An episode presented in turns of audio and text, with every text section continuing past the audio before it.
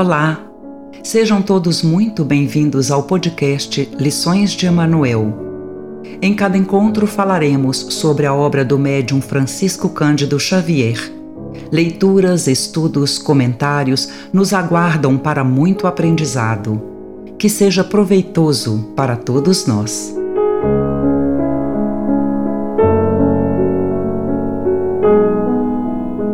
Leitura do livro Nosso Lar Psicografia de Francisco Cândido Xavier, ditado pelo espírito André Luiz.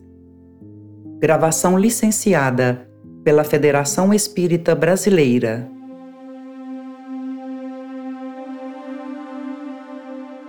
Capítulo 16 Confidências Consolou-me a palavra maternal, reorganizando-me as energias interiores minha mãe comentava o serviço como se fora uma benção às dores e dificuldades, levando-as a crédito de alegrias e lições sublimes. Inesperado e inexprimível contentamento banhava-me o espírito.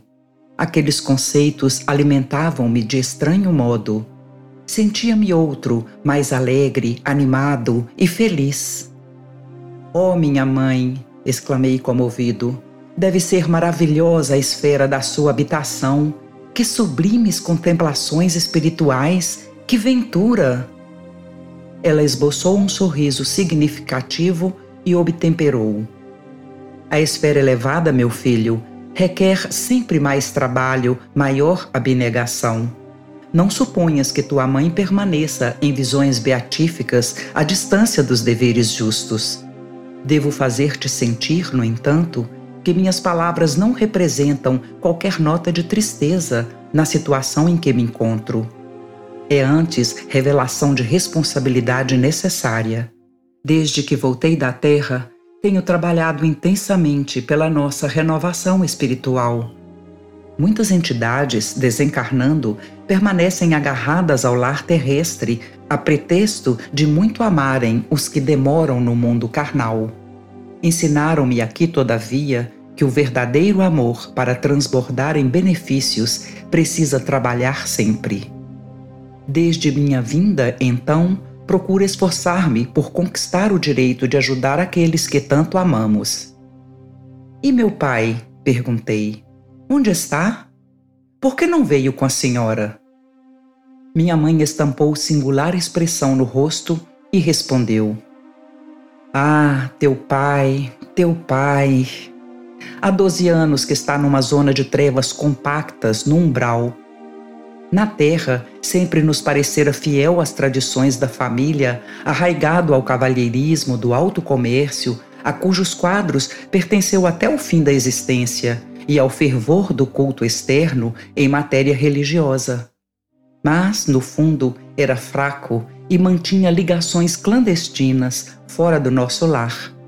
Duas delas estavam mentalmente ligadas à vasta rede de entidades maléficas, e tão logo desencarnou o meu pobre Laerte, a passagem no umbral lhe foi muito amarga, porque as desventuradas criaturas, a quem fizera muitas promessas, aguardavam-no ansiosas, prendendo-o de novo nas teias da ilusão.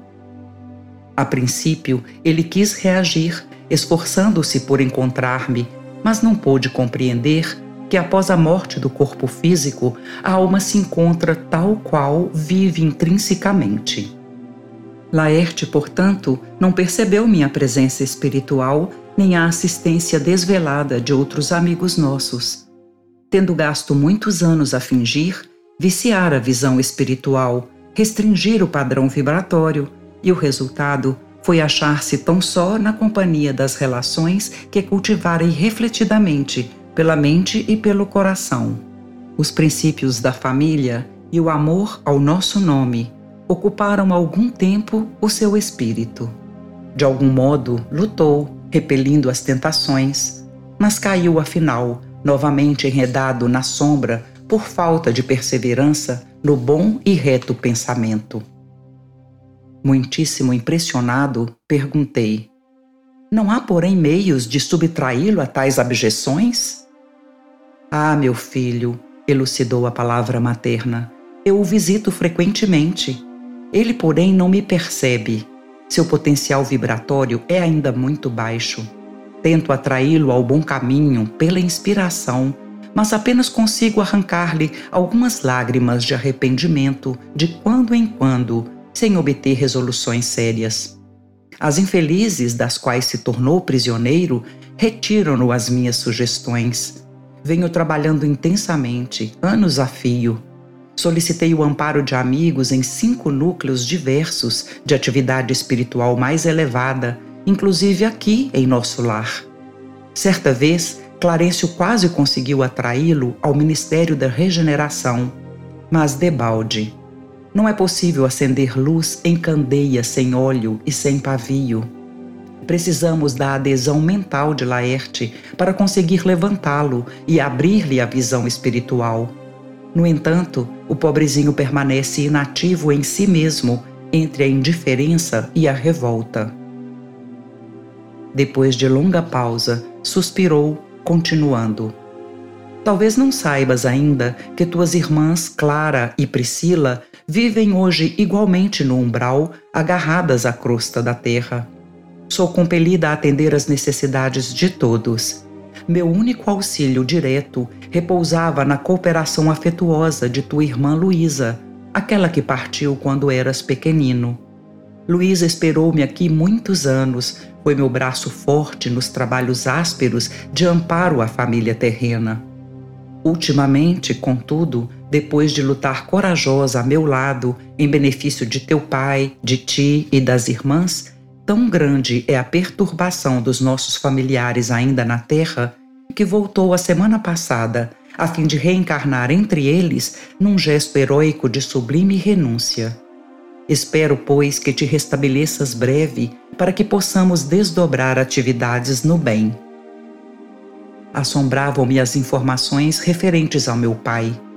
Que espécie de lutas seriam as dele?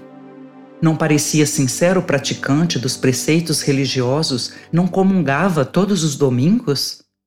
Enlevado com a dedicação maternal, perguntei: A senhora, entretanto, auxilia o papai, não obstante a ligação dele com essas mulheres infames? Não as classifique assim, ponderou minha mãe. Dize antes, meu filho, nossas irmãs doentes, ignorantes ou infelizes são filhas de nosso Pai igualmente. Não tenho feito intercessões apenas por Laerte, mas por elas também, e estou convencida de haver encontrado recursos para atraí-los todos ao meu coração. Espantou-me a grande manifestação de renúncia. Pensei subitamente em minha família direta. Senti o velho apego à esposa e aos filhos queridos. Perante Clarencio e Lísias, deliberava sempre recalcar sentimentos e calar indagações. Mas o olhar materno encorajava-me. Alguma coisa me fazia sentir que minha mãe não se demoraria muito tempo a meu lado. Aproveitando o minuto que corria célere, interroguei. A senhora, que tem acompanhado o papai devotadamente, nada poderá informar relativamente a Zélia e as crianças? Aguardo ansioso o instante de voltar a casa a fim de auxiliá-los. Oh, minhas imensas saudades devem ser igualmente compartilhadas por eles. Como deve sofrer minha desventurada esposa com esta separação? Minha mãe esboçou um sorriso triste e acrescentou: Tenho visitado meus netos periodicamente. Vão bem.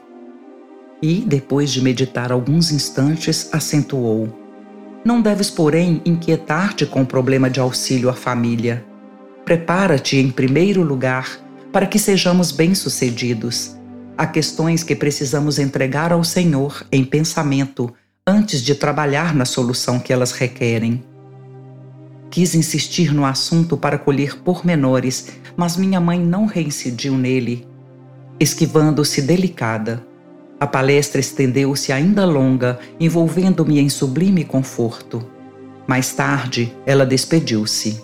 Curioso por saber como vivia até ali, pedi permissão para acompanhá-la. Afagou-me então carinhosa e disse: Não venhas, meu filho. Esperam-me com urgência no Ministério da Comunicação, onde serei munida de recursos fluídicos para a jornada de regresso nos gabinetes transformatórios. Além disso, preciso ainda avistar-me com o ministro Célio para agradecer a oportunidade desta visita. E, deixando-me na alma duradoura impressão de felicidade, beijou-me e partiu.